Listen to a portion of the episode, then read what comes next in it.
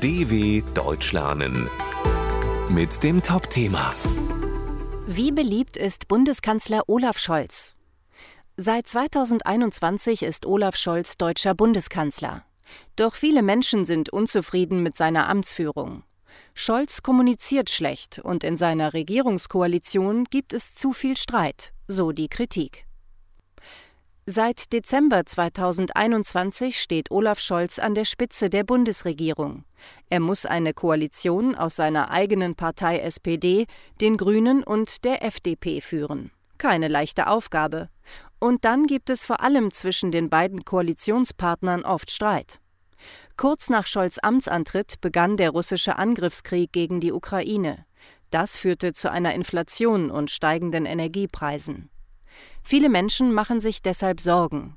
Sie finden aber nicht, dass der Bundeskanzler besonders gut darauf eingeht und wünschen sich bessere Erklärungen für die politischen Veränderungen.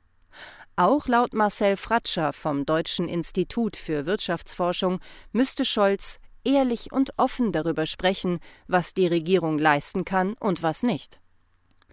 Scholz erklärt seine Regierungspolitik nur selten, und auch dann fasst er sich kurz und spricht sachlich. Oder er verspricht den Bürgerinnen und Bürgern, dass alles gut wird. Das kommt bei ihnen jedoch nicht gut an. Der Bundeskanzler ist so unbeliebt wie kaum einer seiner Vorgänger. Nur 19 Prozent der Deutschen sind laut dem Meinungsforschungsinstitut Infratest DIMAP mit seiner Arbeit zufrieden.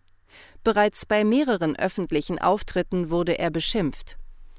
Viele Bürgerinnen und Bürger vermissen beim Bundeskanzler Führungsstärke und sind deshalb frustriert.